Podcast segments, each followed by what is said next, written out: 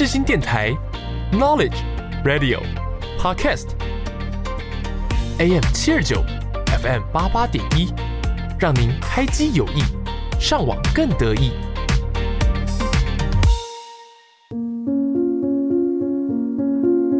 我是 Yuki，我是木头。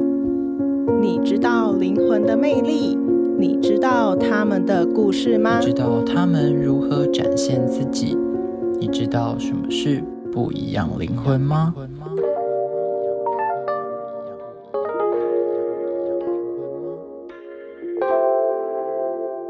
时间会给你力量，找到属于自己的方向。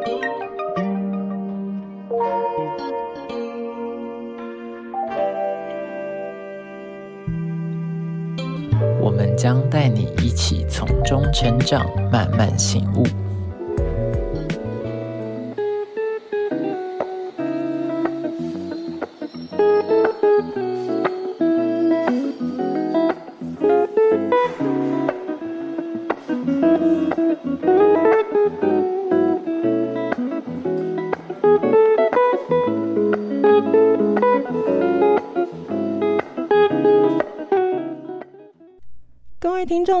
下午好，欢迎收听《不一样灵魂》，我是主持人 Yuki。那我另一位主持人木头，他未来才有办法和大家相会，所以目前节目都会先由我来主持哦。好的，节目一开始想问问大家，不知道现在或者是曾经，你有没有过同样的烦恼？那就是你与家人间的沟通协调，还有理念上不同。其实有可能都会导致一些摩擦，家里的气氛呢，可能就会变得比较低沉一点。这样子的过程，要如何去缓解心里面的不平衡啊，或者是不开心等等？所以今天节目邀请到的来宾呢，就是一直到现在都还跟我保持联络的国小同学。我们欢迎木佳。Hello，大家好，我是梁木佳，然后我之前就读板桥高中，然后最近刚毕业，接下来会在北艺大电影系读大学。对，好的，那嗯、呃其实木家跟我是国小五六年级的同班同学，不过我们国小毕业后，大概应该有个几呃几年的时间是断联的状况，是吧？也没有到断联，就是没有见面。哦，对，但是讯息上也是偶尔会有来往，但很少。对对，就是我们是每年约国小运动会回去，然后就有一段时间就是好几年都没有见这样子。哦，对对对对对对对，好，那就是直到就是我高中确定有大学，我们家才帮我买我人生中的第一台手机，对超级久，所以基本上每次那时候的班级事务。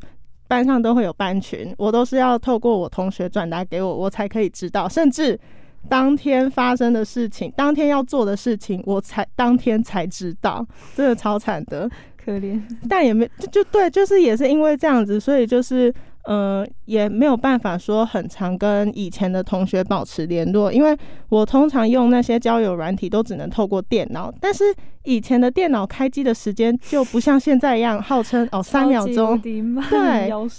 没错，所以就是我也就是没有特别必要就不会去开电脑上那些交友软体，嗯，对啊，所以就是呃，那这样子的话，嗯、我的对木家的印象大概就是依然是停留在国小阶段。嗯那他国小阶段真的是很厉害，班上的成绩都是名列前茅，是吧？我现在在想说，哇，我真的是离这个这个成语好像 一段距离超久了。嗯，没错，嗯，国小国小、国中差不多就是巅峰，哦，真的吗？高中四年都在皮。那刚刚木家有提到，就是高中四年哦、所以就是过程，就是他有去留学一阵子。那交换学生哦，交就是算交换学生，交换学生，所以我们下一集就是会聊到木家的交换学生的过程心得，还有准备状况。那嗯再请听众朋友们准时收听哦。好，那我们话题继续接回来，就是，嗯、虽然木家刚才提到，嗯、呃，就是国小、国中是他的巅峰阶段，然后我现在的印象只保留在他国小，但其实很多人好像都觉得国小的成绩都是不准的，国中成绩才是真的在看一个人真正的实力哦。那呃，木家在他们家，我记得是你是排行第四的，对吧？对，所以才叫木家，就是爸爸妈妈原本只想生两个，结果后来就反正一些原因，然后。就是前面两个跟后面两个隔蛮久一段时间，然后所以他们就想说，那要帮我取什么样名字？然后就是原本两个嘛，后来变四个，就是一个加倍的概念，所以就叫木加。哦，所以你的名字也是有来由。有有有，就是沐浴在上帝加倍恩典中这样子。哦，你是前面是一个哥哥，两个姐姐。对对对。那你们岁数差很多吗？我跟我最大哥哥差十岁，然后十岁啊，十岁。哇，那这样子米勒化的那个十岁，这样子价值价值观应该就是有点差的，价值观是还好，但是会会有代沟是真的啦。对，就是他可能有时候不知道我在想什么，然后我对我也不知道他在想什么。让我们来点一首周兴哲《想知道你心里在想什么》，没有开玩笑，继续。好，对，好，听他在那边。哎，那这样子，我记得你的哥哥姐姐在。国中升高中的时候，他们是进入前三志愿的，对 那这样子，当时你心里面会不会就是有一种无形的压力，就是说我的哥哥姐姐他们这样子，所以我也要？其实，呃，国小刚升上去的时候不会，因为就是等于说。哥哥姐姐国小司机嘛，基本上就是被我爸妈一直 灌输，对，就是不是就一直跟我讲说，哎，哥哥姐姐以前很就是怎样怎样，然后基本上国小他们有达到的事情，我基本上也有达到了，所以我就觉得说，那应该就是照着他们这样方式去走，应该可以顺顺的，对，应该也没问题。然后 就是开始感觉到压力，好了，也好像也还好，就是可能国二的时候就会。哎，没有，刚进去的时候就会有一堆老师，因为他们都有教过哥哥姐姐，然后他们就会说：“哎，哥哥姐姐很优秀，那以后想考哪？然后什么什么之类。”然后那时候想说：“哦，那就是最少捞个前三志愿这样。”但我那时候也还不知道说自己程度大概到哪，然后也不知道说。就是前三志愿对我来说会不会很困难？这样子，我就想说，应该哥哥姐姐可以的，就是我照他们的方式走，应该也是可以，差不多。对。然后是等到国三的时候，就开始有模考嘛，就发现哇，我成绩怎么一直上不去？然后就开始真的很焦虑吗？很焦虑。然后就是因为那时候，就是我们全家基本上都会有交换学生这样计划嘛。然后那时候刚好又是跟我最亲的，就是。岁数跟我差最少一个姐姐，她出国，嗯，然后就是那时候她走之前，然后有一次我就有问她说：“你那时候是怎么读的？”直接，我忘记那时候干嘛，反正我就直接讲到哭，然后我姐就整个吓到，她就想说：“你压力那时候真的这么真的很错啊！就是天哪，我怎么一直上不去？然后我会不会？”当家里唯一一个没有上前三志愿，直接叭叭叭之类的。可是他那时候要出国，他在国外也是有他自己的事要忙，就是要适应文化、语言那些东西。他也不可能说随时跟我讲话这样子。然后我也是跟你差不多，就是我出国前也就是都没有手机这样子，这样。然后我那时候也不能不太能碰电脑去联络这样子。然后那时候就觉得。天哪！那你后来怎么去缓解你心里的压力啊？一直都没有缓解，就那时候等于说变成一个恶性循环，就是呃，因为我觉得我妈那时候也慌了啦，她就想说奇怪，明明就是都差，她自己呃，明明都是自己生的，对，然后也教育方式差不多，为什么就到这个就是没办法上不去？所以她就是等于说她的紧张可能就是比你还要多吗？我不知道有没有比我烦要多，反正就是他会很直接就讲出来，而且他讲的又是那种有时候蛮带批判性的那种言论，就说。啊，你就是没有放心思在读书上面啊。哦。然后听完就是，我原本就已经够紧张，然后够差，把他搞得更紧张。对，然后在我心情会觉得是不是有没有在自我反省？说哈，我真的有这样子吗？没有，就是就是 那时候绝对不会自我反省，就是你只要批评我，当然是跟你干回去。哦。对啊，就是我那时候就觉得我真的已经。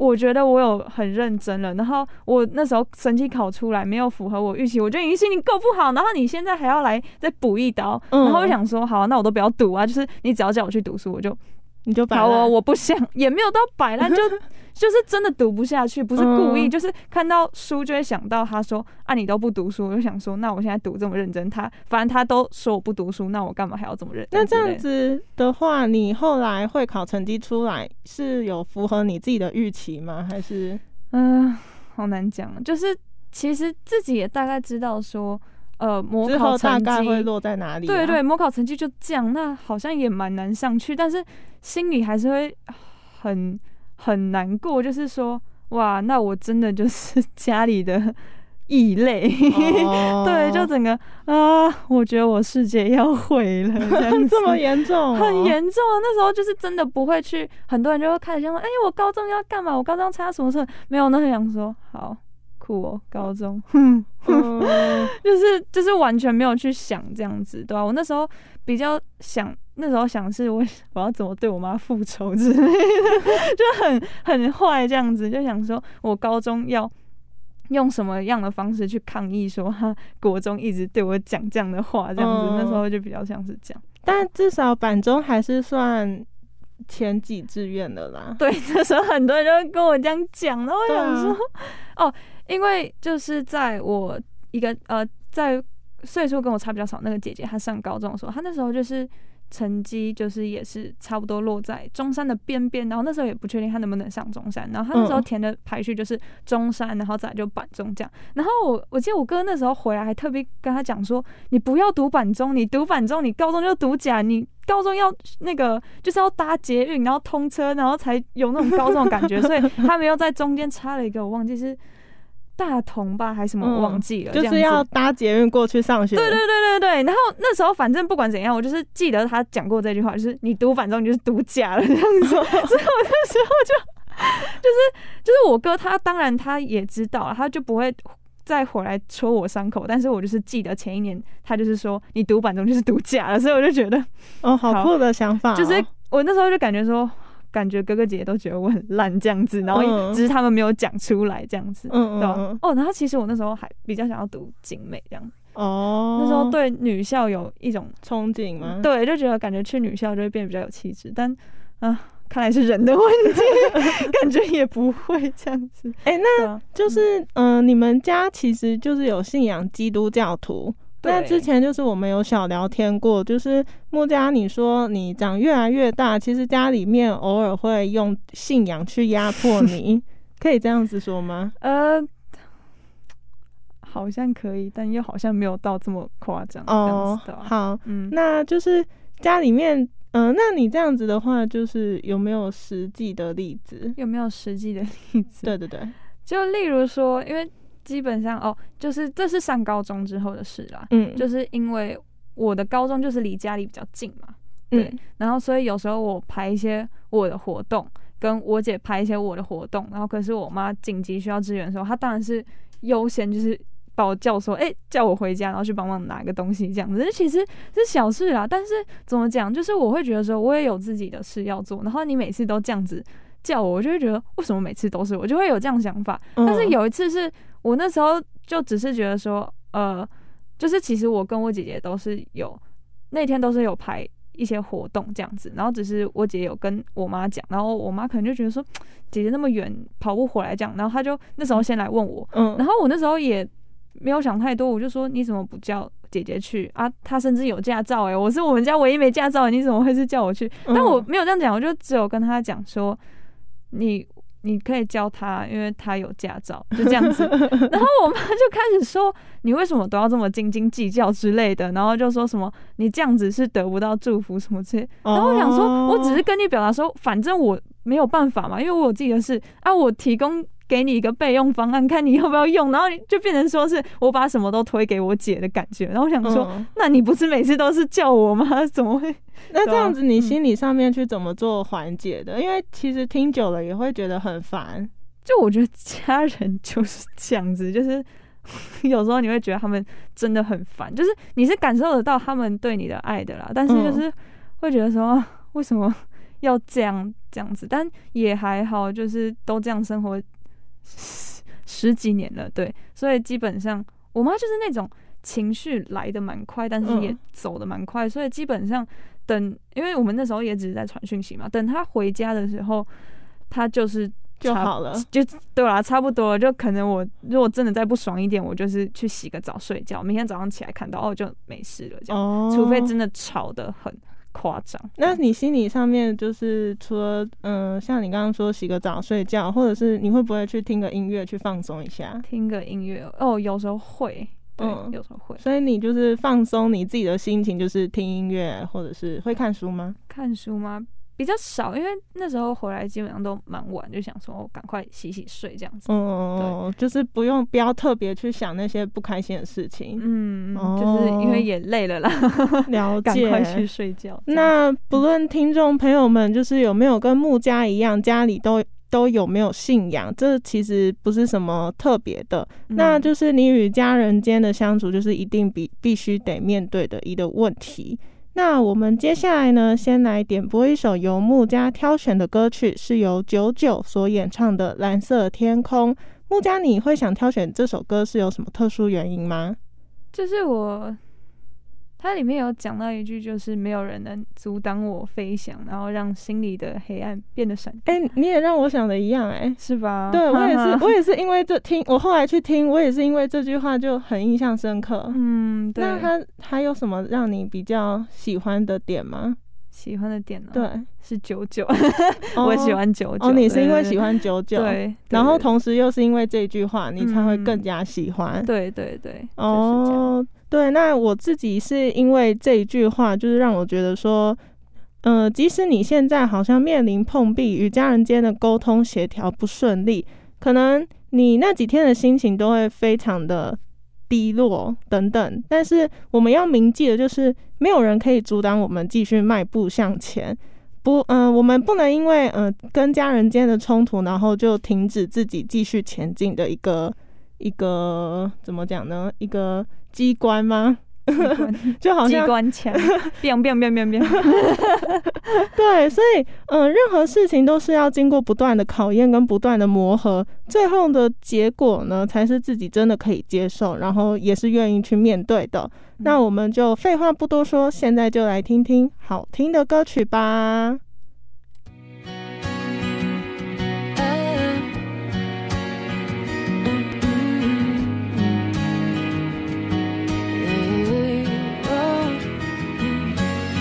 色天空里充满的是一种温暖甜蜜的阳光，照亮在我的脸上。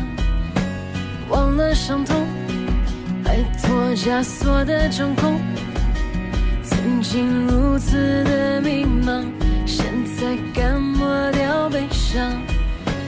如果能够知道一切去守候。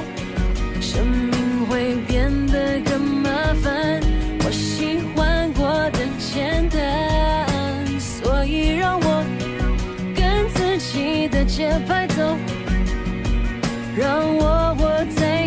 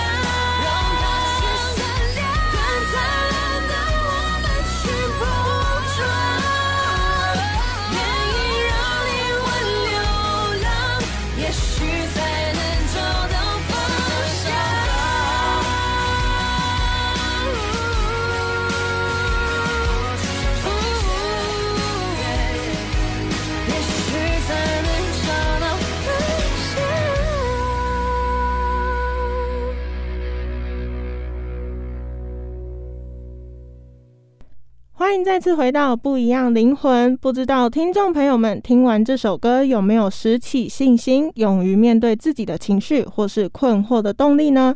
接下来我想要问问木家哦，就是因为你们家其实都是希望自己的孩子呢未来是可以朝教育界去发展的，可是你自己是觉得你不太适合这方面的领域，那你是怎么去找到自己说，嗯，未来想要是朝电影系方面去发展的？就其实也一开始就没有，不是一开始就很笃定说我要走这里，嗯，就是大概在国三那段时间，就是压力最大的时候，就一直被这样子压压压，然后我就觉得说。啊，我以后真的是要做这种，就是呃，把学生往一个方向去引导这样的一个职业。就是我后来觉得，我你觉得你的个性不太适合？对我就是比较随性那一种，就是我不喜欢别人逼我做一件事情，所以我也不会想要去，就是 去推人家去前进什么的。嗯，然后再加上那时候压力蛮大，所以就会找一些舒压管道。然后我那时候。基本上就是看电影或者是看戏剧来缓解这样子。那有什么电影是让你缓解心情上面是真的很深刻的吗？也不是缓解，就是那压力一直都会在，就只是呃让我更有动力去读书。就是那时候有一个是分歧者这样子，就我那时候就觉得跟他蛮像，就是也是一瞬间发现说自己不知道自己到底是。谁这样子，然后不知道自己要干嘛之类的，就是当我知道说我不是孤单的，就是每个人都在面对他自己的那个困难点，对，然后都是自己努力的去突破，对对对，就会让我更有动力说好，那我也是要这么认真，认真读书，对对对，然后或者是去找一些。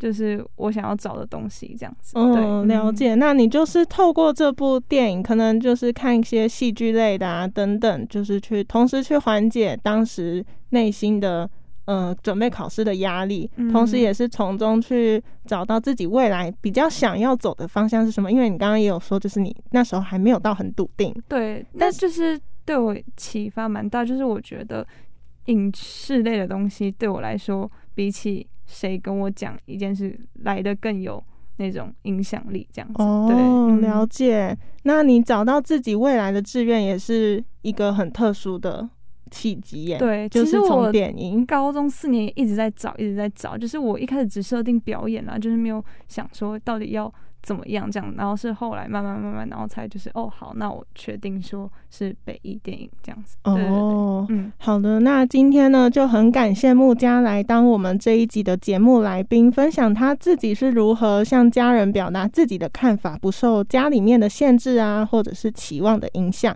依然是倾听自己内心的声音，走出自己想要走的道路哦。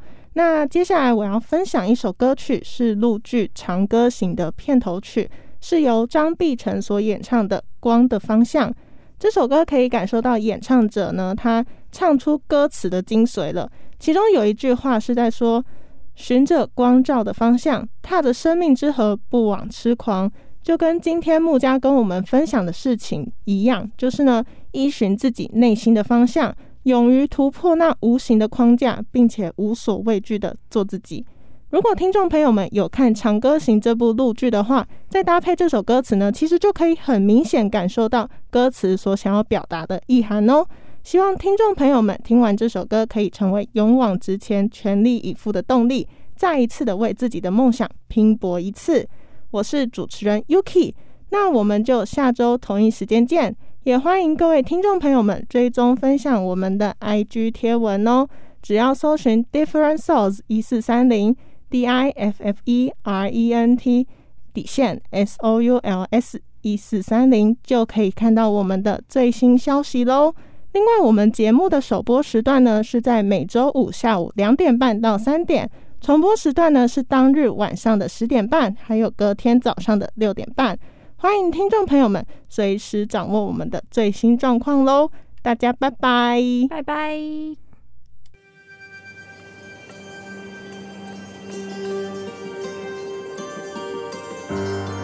无处可逃只可靠，你醒着微笑，